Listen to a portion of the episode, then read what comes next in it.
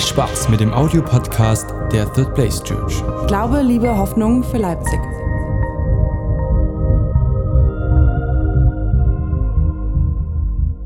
Leute, wir haben letzte Woche unsere Predigtreihe zu Ende gebracht. Wer weiß noch, wie sie heißt?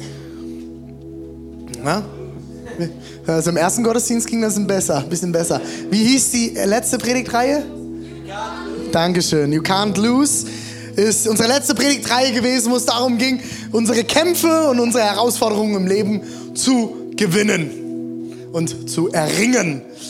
Ähm, wir schließen an mit einer Predigtreihe, die meines Erachtens nach wirklich perfekt übergeht. Und ihr werdet das auch an manchen Stellen mitkriegen in der Predigt, dass ich ein, zweimal auch Bezug nehme auf die letzte Predigtreihe. Wenn du die nicht mitgekriegt hast, ist das überhaupt kein Problem. Wir haben nämlich einen Predigt-Podcast seit ein paar Wochen. Ja, ist geil, oder? und ähm, da kannst du alles nochmal nachhören. Findest du bei Soundcloud äh, einfach Third Place Church eingeben. Wer Soundcloud nicht kennt, einfach mal bei Google eingeben. Wer Google nicht kennt, dann hast du ein Problem.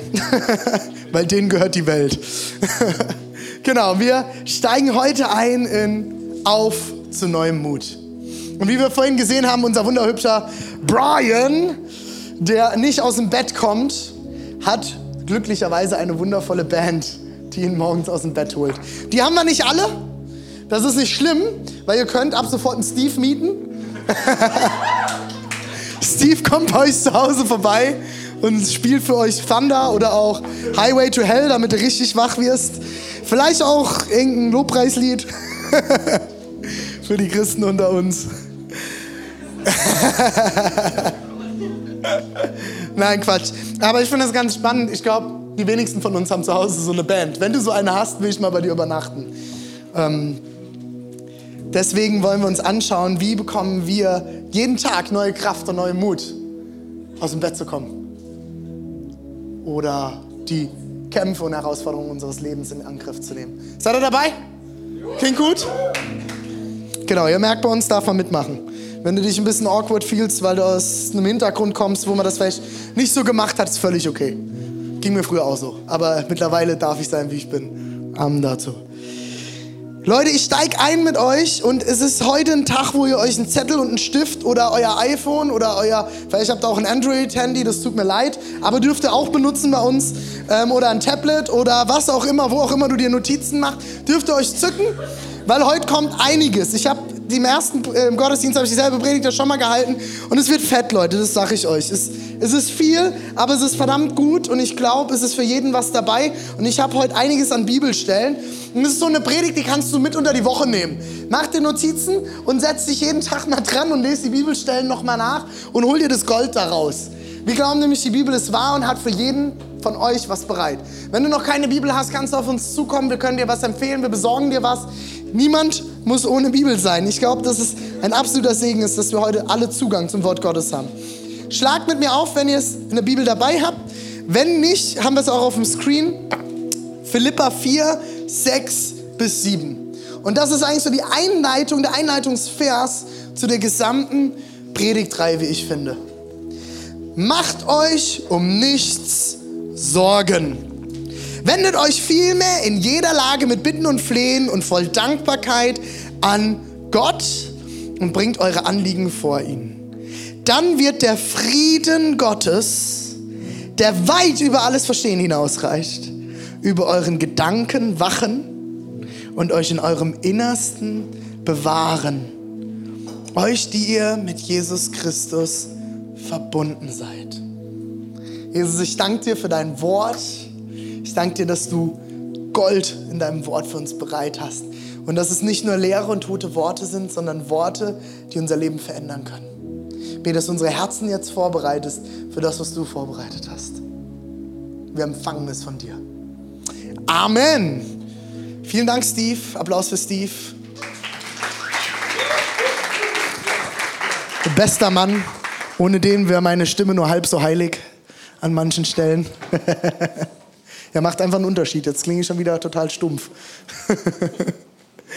Leute, dieser, diese Verse sind der absolute Hammer. Geschrieben von Paulus, einem der berühmtesten Schreiber des Neuen Testaments, mit einer der krassesten Geschichten. am Anfang Christen verfolgt und umgebracht, am Ende Jesus verkündet, überall in der gesamten Welt. Paulus hat die meisten Bücher im Neuen Testament geschrieben, in der Bibel, im zweiten Teil der Bibel. Und äh, schreibt unter anderem hier an die Gemeinde in Philippus. Und er schreibt diese Verse, und das ist eine der genialsten Wahrheiten über diese Stelle, nicht von irgendwo, sondern aus dem Gefängnis. Und ich finde immer mal ganz gut zu wissen, wo sind Dinge entstanden, die in der Bibel stehen, um ein bisschen zu verstehen, was dahinter steckt. Und es ist, für mich ändert das den gesamten Text nochmal. Das gibt dem ganzen Text wie so ein, wie so ein Katalysator, der einem nochmal so einen richtigen Rums von hinten verteilt. Weil wenn jemand aus dem Gefängnis über Frieden Gottes schreibt und darüber, dass er sich keine Sorgen machen soll, dann hat das nochmal eine ganz, ganz andere Tiefe. Ich weiß nicht, ob du jemals in einem Gefängnis warst, ob du gesessen hast oder vielleicht, naja, vielleicht ein bisschen zu viel getrunken, ein bisschen in der Ausnüchterungszelle gelandet, gibt es alles. Oder vielleicht hast du schon mal jemanden besucht im Gefängnis, vielleicht hast du Familienmitglieder, die im Gefängnis waren. Die sind herzlich willkommen hier.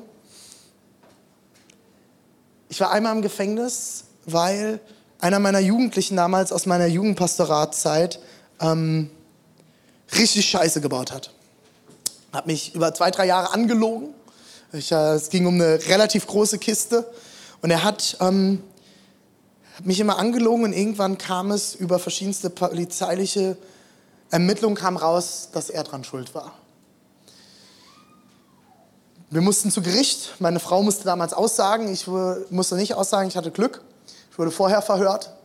Und ähm, er hat dann, ist dann verurteilt worden für mehrere Jahre Gefängnis und ich war ihn dann besuchen. Und es ist schon krass, wenn du da durch diese Mauern durchläufst und Sicherheitsüberprüfungen, alles Mögliche. Also krasser als am Flughafen, zum Glück. Und du kommst da rein und dann sitzt du an diesem Tisch und unterhältst dich mit der Person und du spürst, das ist alles irgendwie so erdrückend. Es ist so ein Unfriede. Es ist so eine Unfreiheit natürlich. Und wenn ich mir vorstelle, Paulus sitzt vor 2000 Jahren im Gefängnis, ist das nochmal eine andere Kiste. Der hatte weder ein Bett, noch genug zu essen, noch eine einigermaßen angenehme Zelle, noch Freilauf oder irgendetwas. Oder je nachdem, warum man sitzt, eine noch äh, einen hier Muckibude oder irgendetwas. Dem ging es richtig dreckig. Und dieser Mann schreibt aus seiner Zelle heraus, wortwörtlich, macht euch keine Sorgen. Gott hat alles im Griff. Und schreibt vom Frieden aus dem Gefängnis. Als ich diese Verse gelesen habe, habe ich gedacht, yes, Mann. Das will ich haben. Das will ich haben. Das will ich spüren, das will ich erleben in meinem Leben. Ein Frieden und eine Freiheit, eine Freude, eine Sorgenfreiheit, die über alles hinausgeht, was um mich herum ist. All meine Umstände spielen keine Rolle. Das will ich haben. Ihr auch? Dann nickt mal.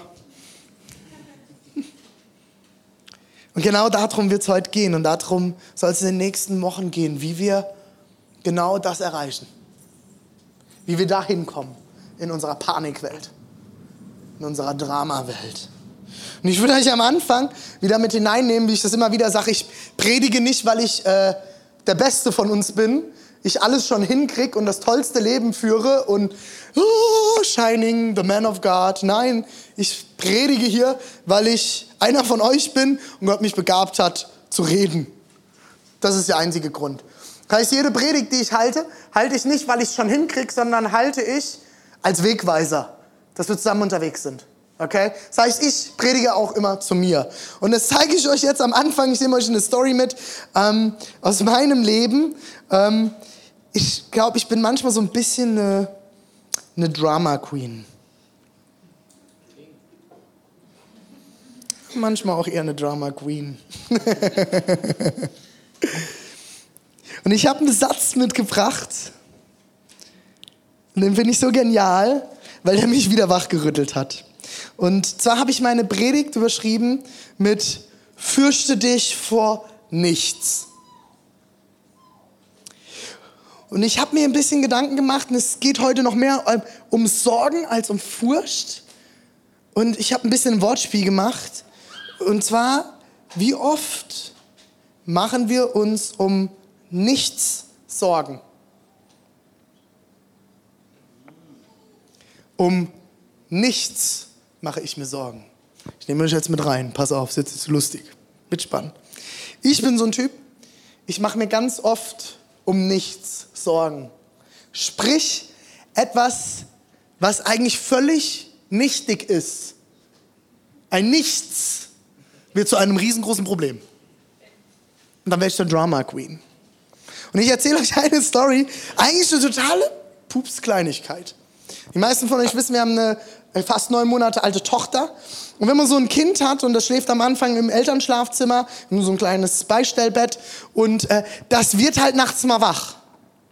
Und das wird nicht freudestrahlend wach, sondern das hat Hunger. Und ich sage immer, Hunger is my worst enemy. Hunger ist mein größter Feind. Das ist es. Wir haben die beste und ruhigste und bravste Tochter, wenn die Hunger hat, dann ist, dann Gott stehe uns bei. ja, scheint sie wohl von mir zu haben. dann, ist, dann geht gar nichts mehr. Und dann schreit die. Ob da Nacht ist, ob da Tag ist, ob wir wo auch immer sind, dann schreit die. Und ich habe einen sehr, sehr leichten Schlaf und ich brauche meinen Schlaf. Wenn ich nicht meinen Schlaf habe, und da geht es nicht mal darum, ich brauche keine acht, neun Stunden, aber ich brauche meine sechs bis sieben Stunden Schlaf. Und wenn ich die nicht habe, dann steht Gott euch bei. Ehrlich, das ist nicht schön, das ist nicht zu spaßen mit mir. Ich werde dann ganz unangenehm, sagt meine Frau auf jeden Fall. Und deswegen haben wir uns entschieden, dass bei uns meine Frau meistens die Nachtschicht einlegt. Ähm, ich, ja, ist einfach so. ist besser für uns alle. Und ich habe, ähm, damit ich das trotzdem nicht mitkriege, habe ich Ohrenstöpsel, so Oropax. Aber richtig gute, nicht hier so die Billigdinger, wo du dann immer noch was durchhörst. Ich habe so richtige Bundeswehr-Ohrenstöpsel. Die schützen alles. Und ich habe die dann drin. Und morgens mache ich die raus, lege die neben mein Kopfkissen. Irgendeiner macht's Bett von uns, meistens meine Frau, danke Schatz. Ähm, und äh, dann sind sie abends weg. Meine Frau hat nämlich die Eigenschaft, die räumt immer auf. Und das ist eigentlich total schön, aber ich finde dann immer nichts mehr. Ich habe das auch einige von euch kennen. Vielleicht von der Mama noch. und äh, dann komme ich abends ins Bett und dann finde ich meinen Ohrenstöpsel nicht. Und dann kriege ich schon so einen Hals.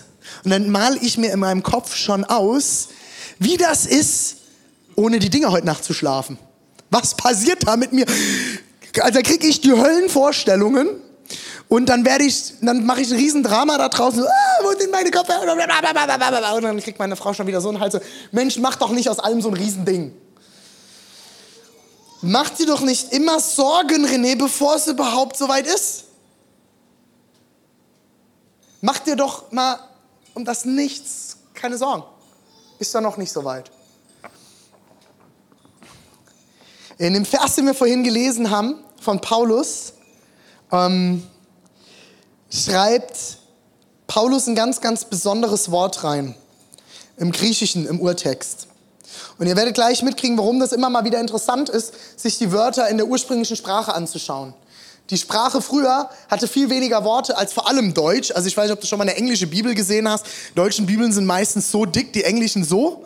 Was daran liegt, dass die Amis oder Engländer viel, viel weniger Wörter haben als wir. Ähm, dafür kann man mit unserer gut Leute erschlagen. Ähm, das machen wir hier nicht. Soll Leute geben, die das tun. Ähm, und so ist es auch mit dem Griechischen. Griechisch hat viel, viel, viel weniger Worte. Und das heißt, du brauchst, kannst mit einem Wort viel mehr Sachen aussagen. Und das Wort, das Paulus hier in dem Text verwendet am Anfang, macht euch keine Sorgen, was dort für Sorgen steht, heißt Merimnao oder das Nomen dazu Merimnate. Und das Spannende ist, der Paulus sagt quasi, macht euch keine Merimnate, macht euch keine Sorgen. Oder Merimnao nicht, sorgt euch nicht. Und das Spannende ist, dass das Wort an einer ganz anderen Stelle von Paulus nochmal verwendet wird und eine ganz andere Bedeutung hat. Er verwendet das im äh, Philippa 2,20. Ähm, kann, genau, angeworfen. Super, ist schon da. Thomas, du bist der Hammer. Denn ich habe sonst niemanden von gleicher Gesinnung, der so redlich für eure Anliegen sorgen wird schreibt Paulus über Timotheus, der sagt, hey, ich schicke euch demnächst mal den Timotheus vorbei, das ist ein Top-Mann. Die Philippa fragen sich, hä, wieso ein Timotheus? Der ist doch voll jung, der ist doch erst so um die 19, wieso schickst du uns den, kommst nicht selber? Und er sagt, hey Leute, äh, ich sitze halt im Knast, aber ich schicke euch jemanden vorbei und er ist der Beste. Der wird am besten für eure Anliegen Merim Now sorgen. Das Wort Sorgen hat hier zwei Bedeutungen. Es kann bedeuten, dass du dir Sorgen machst oder dass du etwas oder jemanden umsorgst. Und jetzt pass auf, jetzt kommt ein geiler Satz, den könnt ihr euch notieren. Jetzt wird's Hammer. Es kommen Situationen, in denen du dir um Dinge Sorgen machst. Oder du sie weise umsorgst. Mutig sein bedeutet in diesem Fall zu unterscheiden zwischen sich Sorgen machen oder das Problem, die Herausforderung weise zu umsorgen. Versteht es? Kommt ihr mit? Man nickt mal. Im ersten Gottesdienst waren alle begeistert. Ihr seid alle Studierte, scheinbar. Ich finde das nicht so toll. Ich finde es genial, Leute. Das einfach ein Perspektiven-Change von ich sorge mich, ich habe Sorgen, hin zu, ich umsorge das Problem. Das heißt, in dem Fall erstmal cool, coolen Kopf bewahren, René, kein Problem. Wo könnten sie denn sein? Wo könnte ich denn meine Oropax finden? Das ist umsorgen. Oder meine Frau fragen, dass sie mir hilft. Freundlich, liebevoll. Das sind hier die Stichworte, René. Sagt meine Frau auf jeden Fall immer. Ihr könnt mir folgen, ja? Seid noch da. Schön. Ich habe euch noch einen Vers mitgebracht aus dem Römerbrief, aus Römer 8. Den finde ich genial, der passt auch in diese Richtung perfekt rein. Was wollen wir nun hierzu sagen? Ist Gott für uns? Wer kann gegen uns sein? Er, der sogar seinen eigenen Sohn nicht verschont hat, sondern ihn für uns alle hingegeben hat. Wie sollte er uns mit ihm nicht auch alles schenken? Aber in dem allem überwinden wir weit durch den, der uns geliebt hat. Denn ich bin gewiss, dass weder Tod noch Leben, weder Engel noch Fürstentümer noch Gewalten, weder Gegenwärtiges noch Zukünftiges, weder Hohes noch Tiefes noch irgendein anderes Geschöpf uns scheiden vermag von der Liebe Gottes, die in Christus Jesus ist, unserem Herrn. Amen dazu. Zwei Leute freuen sich. Das ist gut. Leute, ich finde es genial. Nichts, nichts kann uns trennen von der Liebe Gottes. Wer Gott für uns ist, wer kann gegen uns sein? Und wir machen uns Sorgen. Ich will euch hineinnehmen in eine Geschichte, die Jesus mit seinen Jüngern erlebt hat, wo er ihnen was beibringen wollte. Wo es genau darum geht. Markus 4, Vers 36. Sie schickten die Menge nach Hause, nachdem Jesus zu Leuten geredet hat, stiegen in das Boot, in dem Jesus bereits war und fuhren mit ihm ab. Einige andere Boote begleiteten sie. Plötzlich brach ein heftiger Sturm los. Die Wellen schlugen ins Boot und es begann mit Wasser zu, sich mit Wasser zu füllen. Jetzt wird's spannend, ich, find, ich liebe Details in der Bibel. Jesus aber schlief im hinteren Teil des Bootes auf einem Kissen. Die Jünger weckten ihn und schrien, Meister, macht es dir nichts aus, dass wir umkommen? Jesus hat geschlafen, weil er sich, glaube ich, sicher fühlte und sich keine Sorgen machte. Der wusste ja, dass der Sturm kommt. Jesus ist ganz Mensch, aber auch ganz Gott. Also rein theoretisch müsste Jesus gewusst haben, was auf ihn zukommt. Gut, dass Jesus sich keine Sorgen gemacht hat, ist klar, da weiß er, hey, ich bin Jesus, ich bin Gott, ich hab's drauf. Jesus wusste aber auch, dass er mit seinen Jungs zusammen in den Sturm segelte. Das war ihm auch bewusst. Und ich frage mich, warum er das getan hat. Und ich finde an der Stelle ganz interessant, ich glaube, dass wir sogar manchmal in unserem Leben unsere eigenen Stürme und Wellen machen. Im ersten Gottesdienst hat für jemand ganz großen, laut den Kopf geschüttelt. Ähm, ja, hm, ich glaube, dass das so ist.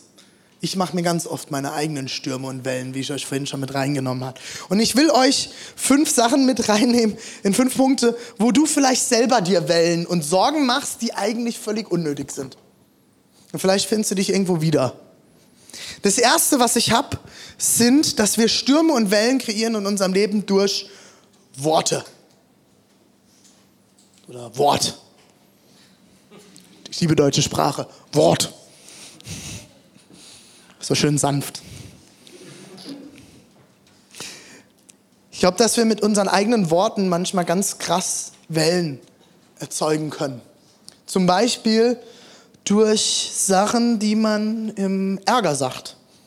Bin ich auch ein König drin? Doch meine Frau sagen, äh, fragen. Ähm, da bin ich nicht gut drin. Ich sage manchmal oder sehr häufig im Ärger echt Sachen, die ziemlich ja, unfreundlich sind. Und das Problem ist, dass das meistens keinen Frieden produziert oder zur Problemlösung, hinzufü äh, äh, zur Problemlösung führt, sondern mir eigentlich immer noch mehr Probleme einhandelt. Weil meine Frau dann verletzt ist. Oder jemand anderes. Und die Bibel ist zum Beispiel gar nicht gegen Ärger. Sie sagt, versündige dich nicht im Ärger. In dem Moment, wo ich meine Frau verletze, wird es kritisch. Und ich habe dann später ganz andere Sorgen als das, was vielleicht ursprünglich mal das Problem war. Das andere ist, ähm, dass du Worte des Zweifels siehst in dein Leben. Selber. Ich weiß nicht, was du so für Sätze über dich selbst manchmal aussprichst. So was wie, ah, ich krieg das eh nicht hin. Oh, ich bin so ein Kacknoob. Ich krieg das eh nicht auf die Reihe. Ich bin voll der Loser. Oder, ach, schon wieder ich. Oh, immer ich. Ich krieg's immer ab. Ich komme immer zu kurz. Und die ganzen Sätze hier, ich glaube, ihr könnt mir folgen, sind Sätze, die dein Leben prägen. Und das fängt vielleicht sogar schon morgens bei dir an, wie du morgens aufstehst. Mit welchen Sätzen? Oh, schon wieder Montag. Ich hasse mein Leben und meine Arbeit und mein Chef. Alle doof außer Mutti. Die Worte, die wir sprechen, haben das Potenzial, Wellen der Sorgen in unserem Leben zu kreieren. Dessen müssen wir uns bewusst sein. Und ich finde bei dem Wort Merimnato noch ganz, äh, ganz, ganz äh, witzig, dass es sich anhört wie marinieren. Und ich weiß nicht, ob du schon mal ein Stück Fleisch mariniert hast. Ich mache das ab und zu, gönne ich mir ein richtig schönes Stück Rindfleisch. Kannst auch Tofu nehmen, ist völlig okay. Ähm, man kann alles Mögliche marinieren. Ist halt nicht ganz so lecker. Das vom Vegetarier. Geil, super. Äh, sind alle willkommen bei uns, auch die Veganer. Ich sag's nur dazu, weil immer Leute denken, ich habe dann. Ich, nee, hab ich nicht, solange ich nicht aus sein muss. Liebe Grüße bei dem Podcast. Ähm, marinieren ist ja nichts anderes, als dass ich etwas über Nacht schön einlege und dann kriegt das so einen richtig guten Geschmack. Beim Fleisch hat das noch den Sinn, dass es das Fleisch schön zart macht. Und dann schmeckt es richtig geil am nächsten Tag, wenn du es richtig gemacht hast. Manchmal habe ich das Gefühl, marinieren wir uns aber in unseren Sorgen, durch Worte produziert, oder andere Dinge, marinieren uns da richtig schön ein und das, was herauskommt, ist nicht ein schön saftiges, tolles, leckeres Fleisch, sondern ein richtig schön ekelhaftes, durchwachsenes Stück Fleisch. Und ich weiß nicht, ob du schon mal so ein richtig schön durchwachsenes Stück Fleisch im Mund hattest. Das macht einfach keinen Spaß. Und das sind, das ist, bildlich gesprochen, sind das die Sorgen, die in Ängste sich umwandeln. Wenn du dich in Sorgen marinierst, ist das Endresultat Ängste. Und wie unsere Bundeskanzlerin so schön gesagt hat, Angst war noch nie ein guter Ratgeber. Worte, das zweite sind, ist die Herangehensweise an bestimmte Dinge in deinem Leben, können ganz schöne Wellen schlagen. Und ähm, das können sein, ähm, dass du immer zu wenig Zeit einplanst. Das ist zum Beispiel eher nicht so mein Ding, aber ich habe mit ganz vielen Leuten zu tun, denen das immer passiert. Und es geht mir persönlich ziemlich auf die Nüsse.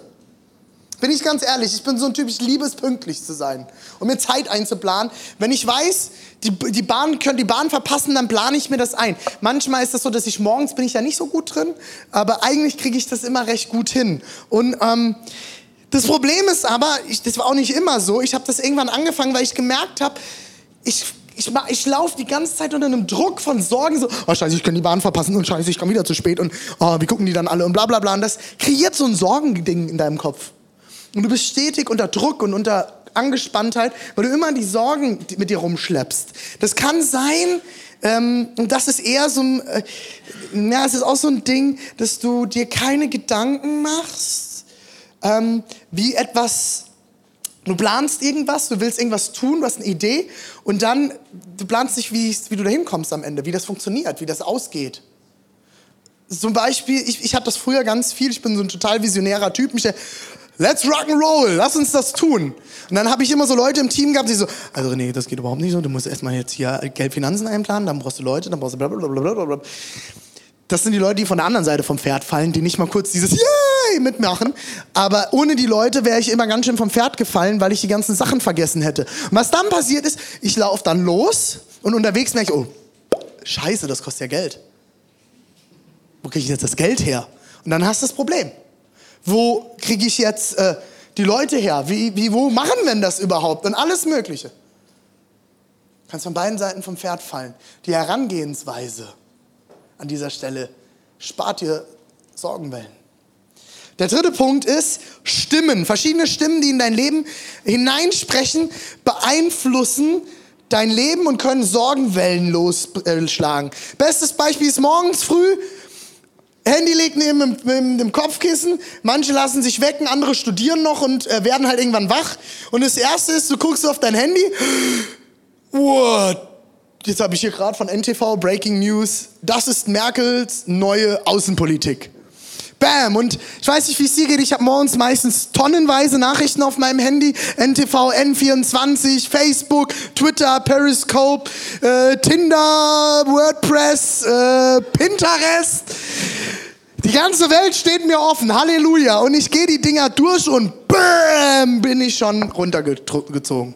24-7 Newspray. Das ist ein Sack in China, ein Sack Reis in China umgefallen und das schlägt Wellen bis nach Deutschland. Unsere Wirtschaft wird zusammenbrechen. Die ganzen, ganzen Flüchtlinge, die jetzt nach Deutschland kommen, unsere Wirtschaft wird zusammenbrechen. Wir gehen einen Bach runter. In 30 Jahren werden wir nichts mehr zu essen haben. Die kommen alle in unser Land und machen alles kaputt. Die hinterlassen sogar in München den Bahnhof dreckig. Was habe ich davon? Nichts außer dass ich sorgenvoll in den Tag gehe um meine Zukunft. Vielleicht ist es sinnvoll, mal das Handy erst nach dem Duschen und der Zeit mit dem Herrn sich anzuschauen. Eine neue Zeit mit Herrn bedeutet bei uns, dass wir uns sagen, wir wollen uns jeden Tag einen Moment nehmen, wo wir uns auf Gott besinnen. Kurzen Moment sagen, hey Gott, was hast du bereit für mein Leben? Und das wird einen Unterschied machen. Es können Stimmen sein von außen, die dir alles Mögliche erzählen, was du bist und was du nicht kannst, was du nicht hinkriegst. Du marinierst dich in nur schlechten Nachrichten. Ich höre nur Depressionen, ich schaue nur Depressionen an, die Leute, mit denen ich abhänge, sind nur depressiv. Ich mache meine eigene Welle. Weil du bist der Herr deiner Zeit und mit dem, was du deine Zeit füllst und wer in dein Leben hineinsprechen darf, das bist du Herr darüber. Vielleicht heißt das, dass du mit manchen Leuten reden musst. Das heißt nicht, dass du jetzt alle Leute aus deinem äh, Leben rausschmeißt. Oh, mein Chef ist ein Arsch, ich gehe jetzt. Äh, äh, geht nicht. Aber vielleicht kannst du versuchen, deine Seele davor zu schützen, beziehungsweise äh, auch mit manchen Leuten reden und sagen, hey, puh, du ziehst mich immer ganz schön runter. Wieso redest du so nur negativ? Und du wirst in Gespräche reinkommen, die Wahnsinn sind. Das vierte ist Erwartungen. Ich glaube, ganz viele von uns und auch ich immer wieder, wir kriegen Sorgenwellen entgegengeschwappt, weil wir bei Menschen falsche Erwartungen schüren. Weil ich nicht selbst her oder mir nicht selbst Gedanken gemacht habe über meine eigene Kraft. Sowas wie, dass man immer wieder Leuten sagt, ich rufe dich an, ich rufe dich an und, und du versuchst mit allen Leuten cool zu sein und du schürst Erwartungen bei anderen und eigentlich kriegst du es gar nicht gebacken. Und das ist doch nicht schlimm. Gott hat dir eine Kapazität gegeben und die reicht. Das andere ist, dass du, und das ist so ein typisches Christending, wenn du schon Christ bist und hier bist, dann wirst du das bestimmt kennen, ist, dass, ich habe das viel gepredigt bekommen, ist, wenn du Jesus hast, wird alles gut. Alles cool. Ich hoffe, dass das eine Lüge ist. Ich glaube nicht, dass alles mit Jesus gut wird. Vielleicht am Ende. Irgendwann mal. Aber hier in meinem Leben nicht. Und ich habe immer mit ihm rumgelaufen und gesagt, hä, ist das doch gar nicht alles gut. Meine Familie ist scheiße, das ist blöd gelaufen. Und äh, wir hatten eine sehr, sehr schwierige Familienphase, als ich jung war. Und dann haben mir alle gesagt, ja, mit Jesus wird alles cool. Und ich dachte, ja, guck dir mal meine Familie an. Bei uns ist es total, ist super herausfordernd. Und ich sehe das nicht. Gut, dann glaube ich nicht genug. Ich glaube, dass es total wichtig ist, dass wir die Erwartung haben, dass Herausforderungen auf uns zukommen. Ist nicht immer alles easy und cool wie auf Instagram. Ich weiß nicht, ob ihr das mit die Woche mitgekriegt habt. Einer der größten Instagram-Stars mit fast einer Million Follower ist ausgestiegen und hat ein 17-minütiges Video gemacht, wie am Ende sie eigentlich ist und warum sie so eine Fake-Welt aufgebaut hat. Dass sie für Bilder, die sie gepostet hat, manchmal zwei Stunden posiert hat vor ihrer Schwester und die fertig gemacht hat. Es ist nicht immer so einfach und so cool, wie es manchmal aussieht auf Social Media.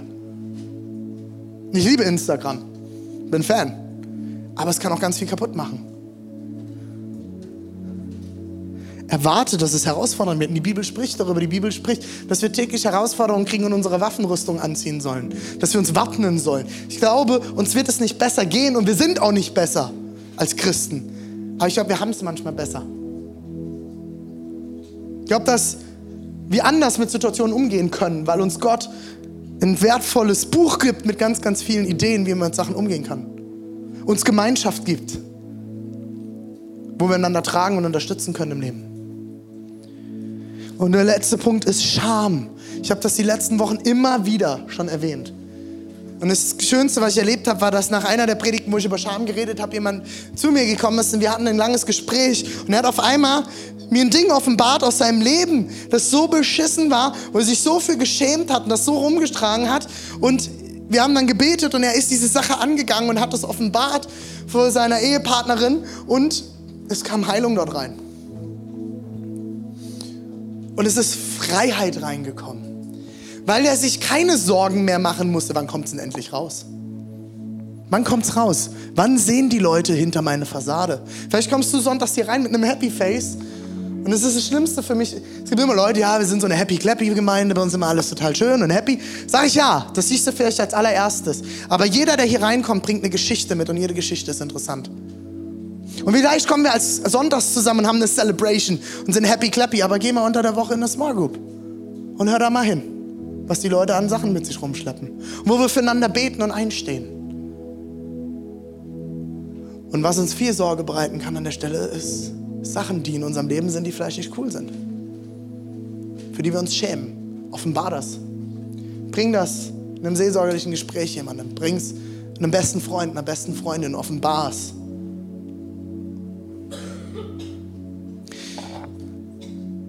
Fünf Punkte. Worte, Herangehensweise, Stimmen, Erwartungen und Scham. Ich will mit euch weiterlesen. Jesus stand auf, wies den Wind in seine Schranken und befahl dem See. Schweig, sei still. Da legte sich der Wind und es trat eine große Stille ein. Warum habt ihr solche Angst? sagte Jesus zu seinen Jüngern. Habt ihr ist immer noch, habt ihr immer noch keinen Glauben? Jetzt wurden sie erst recht von Furcht gepackt. Sie sagten zueinander, wer ist nur dieser Mann, dass ihm sogar Wind und Wellen gehorchen?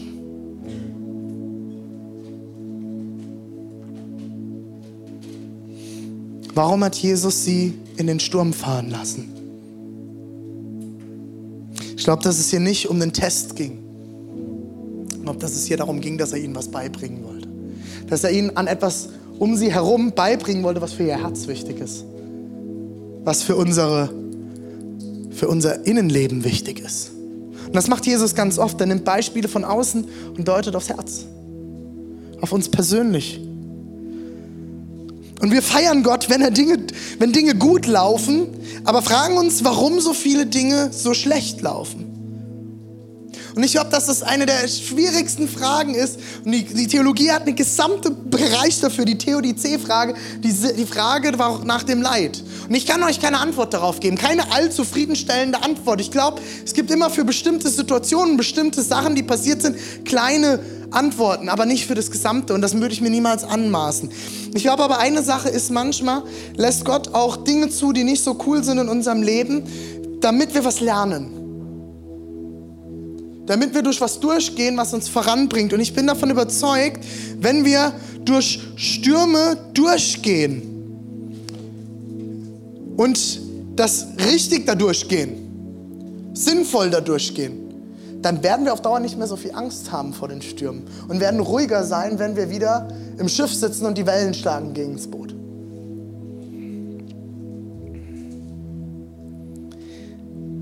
Die Jünger fragen Jesus, Meister, willst du uns umkommen lassen? Ich habe mir die Frage gestellt, warum wird Jesus so ärgerlich? als sie ihn geweckt haben. Und ich glaube, er wird nicht ärgerlich, weil die, das ist so, hä, wieso frachten ihr mich überhaupt, dass ich hier jetzt mal was mache? Nee, ich glaube, er wird ärgerlich wegen dem, was die Jünger fragen. Sie fragen ihn, willst du uns umkommen lassen? Und da fragt Jesus, glaube ich, sag mal, habt ihr immer noch keinen Glauben? Ich würde euch doch niemals umkommen lassen. Du darfst, frag Gott alles, aber fang an davon auszugehen, dass er das Gute für dich bereit hat. Und das ist die größte Herausforderung in unserem Leben. Glaubst du, dass Gott Gutes für dich bereit hat? Dass Gott wirklich gut ist? Oder glaubst du an den bösen Gott, der dich strafen will? Das ist nicht den Gott, den ich in der Bibel lese. Gott ist gut und Gott ist Liebe und hat Gutes und Liebe für dich bereit. Und ich will mit euch abschließen mit fünf Dinge, die du tun kannst, wenn wieder die Wellen kommen wenn du wieder vor einer Sorgenwelle stehst, wenn du wieder eine Sorgenwelle gerade kreiert hast, wenn du nicht mehr weiterkommst, wenn du merkst, alles dreht sich wieder um die Sorgen und ich mariniere mich schön da rein. Das Erste, was du tun kannst, jetzt wird es ganz lustig, ihr erwartet jetzt das Riesending, ist atme.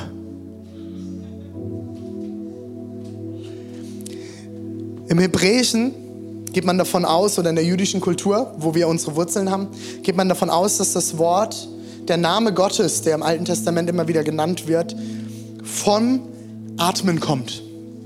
Und zwar heißt es Yahweh. Yahweh. Gott ist nämlich der Atem. Es wird im, in den ersten Versen in der Bibel beschrieben.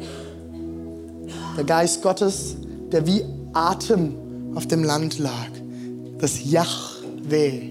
Und wenn ihr mir nicht glaubt, könnt ihr nachschauen, findet ihr in der jüdischen Theologie, findet ihr das ganz viel. Und das ist total interessant und ich glaube, es ist manchmal sehr, sehr weise, anzuhalten, und das ist meine größte Herausforderung, anzuhalten und kurz zu atmen. Yahweh. Ich glaube, alles ist geistlich. Everything is spiritual. Gott hält Materie zusammen. In allem steckt Gott und was Geistliches, auch in deinem Atemzug. Atme Gottes Güte ein, halte inne. Okay, atme. Das Zweite ist, und das hatte ich auch dem letzten schon mal in der Predigt, und ich kann es nur immer wieder wiederholen. Erinnere. Erinnere dich daran, dass du dir keine Sorgen machen brauchst. God is in control. Gott hat die Kontrolle. Gott weiß, was er tut. Er fährt mit dir einen Sturm und hat aber was vor. Er weiß Bescheid. Er hat alles in seiner Hand. Er ist gut und er meint es gut mit dir. Fertig, Punkt aus. Erinnere dich daran. Erinnere dich an die Wahrheit und die Zusagen Gottes. Kannst die, die vorletzte Predigt anhören. Da gehe ich da nochmal drauf ein. Erinnere dich an die Zusagen Gottes. Das dritte ist, frage. Bitte Gott um Hilfe. Bitte Gott um Hilfe. Manchmal leise, manchmal laut. Frag, frag um Hilfe. Wer fragt, wird Antworten bekommen, heißt es im Neuen Testament, sagt Paulus. Frag. Geh hin und sag Gott, what the heck? Ich verstehe es nicht. Was ist los? Warum? Hilf mir. Ich brauche deinen Beistand. Bet mit anderen Leuten zusammen. Geh in eine Small Group, kotz dich aus. Hause auf den Tisch und sag, Leute, ich brauche euer Gebet. Faste, wenn es nicht anders, wenn es nichts mehr gibt. Nimm Leute mit rein und bete, frag Gott. Und das vierte ist, visualisiere, und das ist ein total cooler Punkt, ich glaube zutiefst, Sorgen machen blind. Wenn du dich nur in diese Sorgen drehst, du siehst nicht mehr die Wahrheit. Und jetzt noch mal ganz ehrlich, Leute, uns geht's gut. Dir geht's gut. Uns geht's gut. Als Kirche. Wirklich, ich könnte mich die ganze Zeit darum drehen, oh, wir brauchen immer noch Geld, wir haben immer noch nicht alles, wir haben keine neue Location gefunden, jetzt müssen wir weiter im Knicklicht sein. Diese Sorgen, ich habe das immer wieder als Leiter von der Kirche, dass sich das hier dreht, in meinem Hirn. Und immer wieder muss ich das durchsprechen und so, stopp, Schweigsturm, sei still, das stimmt nicht. Wir haben mehr, alles was wir brauchen, wir haben Luxusprobleme als Kirche. Das sind Luxusprobleme. Wir haben keinen Platz. Das ist ein Luxusproblem. Come on. Welche Kirche muss nach einem Jahr zweiten Gottesdienst einführen, weil sie keinen Platz mehr haben? Jetzt mal ehrlich. Wir haben alles, was wir brauchen. Wir haben neue Technik, das Beste, was wir gebrauchen können. Und warum? Weil uns jemand das Ding für die Hälfte gegeben hat. Wir haben die ganze Technik, Riesenteil von der Technik zum Einkaufspreis gekriegt. Warum? Ist alles in Ordnung. Gott hat alles im Griff. Und ich mache mir Sorgen. Visualisiere die Wahrheit. Lass dir von Gott, von Gott vor Augen führen, was, äh, was, er, was, was er eigentlich die Wahrheit ist. Was er eigentlich bereit hat. Was um euch herum ist, das ist die Wahrheit. Lass es zeigen, wofür du dankbar sein kannst. Und visualisiere es, mach dir fast vor dein Auge, dein Inneres. Halte inne, atme, erinnere dich, frage Gott, visualisiere. Und das Letzte, und das ist das, was wir gleich zusammen als Kirche machen wollen, ist erheben. Erhebe. Jetzt habe ich was für alle Hobbyphysiker oder Leute, die einfach interessiert sind. Atmosphärischer Druck auch Luftdruck genannt, sinkt, je höher eine Erhebung ist. Macht Sinn. Für alle, ich erkläre es nochmal kurz, ein bisschen detaillierter. Wenn du einen Berg hast, je weiter oben du auf dem Berg bist, desto geringer ist der Luftdruck. Das siehst du auch zum Beispiel, je weiter du runterkommst, wenn, du, wenn da noch Wasser mit ins Spiel kommt, hast du natürlich was, was noch mehr drückt. Je weiter du runterkommst, ich habe im letzten so eine Dokumentation von einem alten Kriegsschiff geguckt, das, wo die da irgendwie eine Bergung, whatever, und die waren irgendwie fünf Kilometer unter Wasser. Diese Kapsel, mit der die da unten waren, ich weiß nicht mehr, wie viel Hunderttausende von Tonnen Gewicht dieses Teil aushalten musste. Ich glaube, unser Herz, jedes Herz hat eine atmosphärische Sensibilität. Es gibt Situationen, wo du einen extremen Druck spürst und es gibt Situationen, wo du eine extreme Freiheit führst. Fühlst, nicht führst. Spürst oder fühlst. Nicht zusammenführen, das Wort René. Und ich glaube, dass dadurch, dass wir Gott erheben, wir den atmosphärischen Druck erheben können. Mach, ein bisschen, seid ihr noch da? Seid ihr wach? Kurz nicken. Ich glaube, wenn wir Gott erheben, erheben wir unser Herz. Erheben wir unseren atmosphärischen Druck in unserem Herzen. Das ist ein bisschen ein lustiges Bild. Ich weiß nicht, ob das für euch Sinn macht. Für mich macht es total Sinn. Und in in der Alten Testament, in der hebräischen Bibel,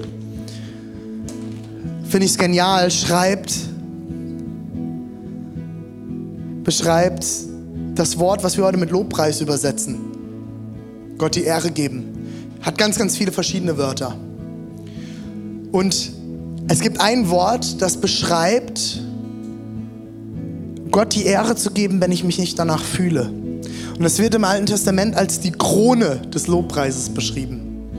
Die größte Funktion, die größte Art des Lobpreises ist Gott die Ehre zu geben, wenn ich mich vielleicht auch nicht danach fühle. Zu sagen, ich erhebe dich, Gott, ich stelle dich über alles, auch wenn ich mich nicht danach fühle. Thomas, kannst du nochmal die anderen fünf Wörter anwerfen kurz?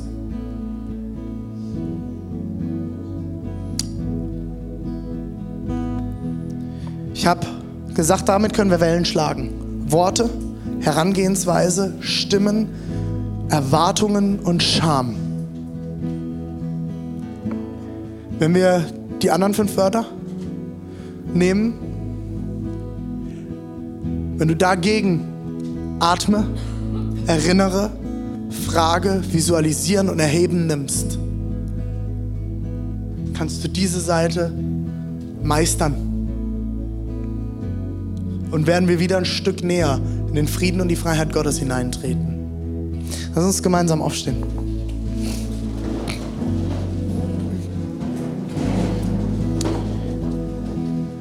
Ich möchte mit euch zusammen jetzt singen. Und singen ist für uns nicht einfach, dass wir ein Lied singen, sondern dass wir sagen, wir geben Gott die Ehre. Wir erheben Gott. Und äh, vielleicht fragst du dich, warum hier einige von uns immer dann irgendwelche Bewegungen machen, Hände heben oder irgendetwas machen.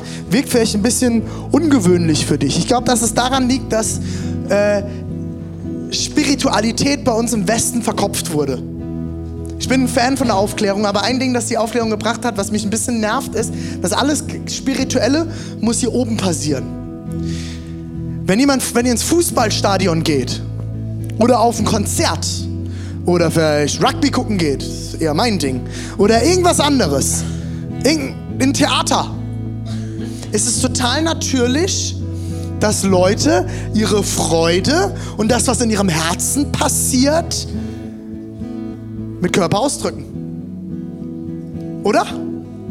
Ich weiß nicht, ob ihr schon mal bei RB im Stadion wart. Ich war's. RB! Schön mit der Hand hoch und alle rufen sie und es geht ab. Da wird niemand bei, wieso heben die die Hand? Verstehe ich überhaupt nicht. Und warum machen die jetzt hier so einen Lärm? Hallo? Kann man nicht mal hier einen Ruhfußball gucken? Da würdest du rausfliegen aus dem Stadion. Ich weiß, ich, ich liebe Konzerte, Festivals. Hey, es ist total normal. Am besten noch mit dem BH wedelnd. Das machen wir hier nicht, keine Angst. Aber es ist total normal. Da wird jeder Hände heben, singen die die Lieder und strecken sich aus und geben dem, was in ihrem Körper passiert, in ihrem Herzen passiert, einen körperlichen Ausdruck. Und ich bin zutiefst davon überzeugt, wenn Gott, ja, Gott, der über allem steht, dann gehen wir mal davon aus, Jetzt wird es vielleicht für manche esoterisch, aber Gott ist eine Kraft. Da können die meisten Leute noch was mit anfangen. Gott, es gibt so eine Kraft, an die ich glaube. Und ich glaube, das ist wahr. An alle Esoteriker, diese Kraft ist Gott. Mein Gott, Jahwe, der ist die Kraft.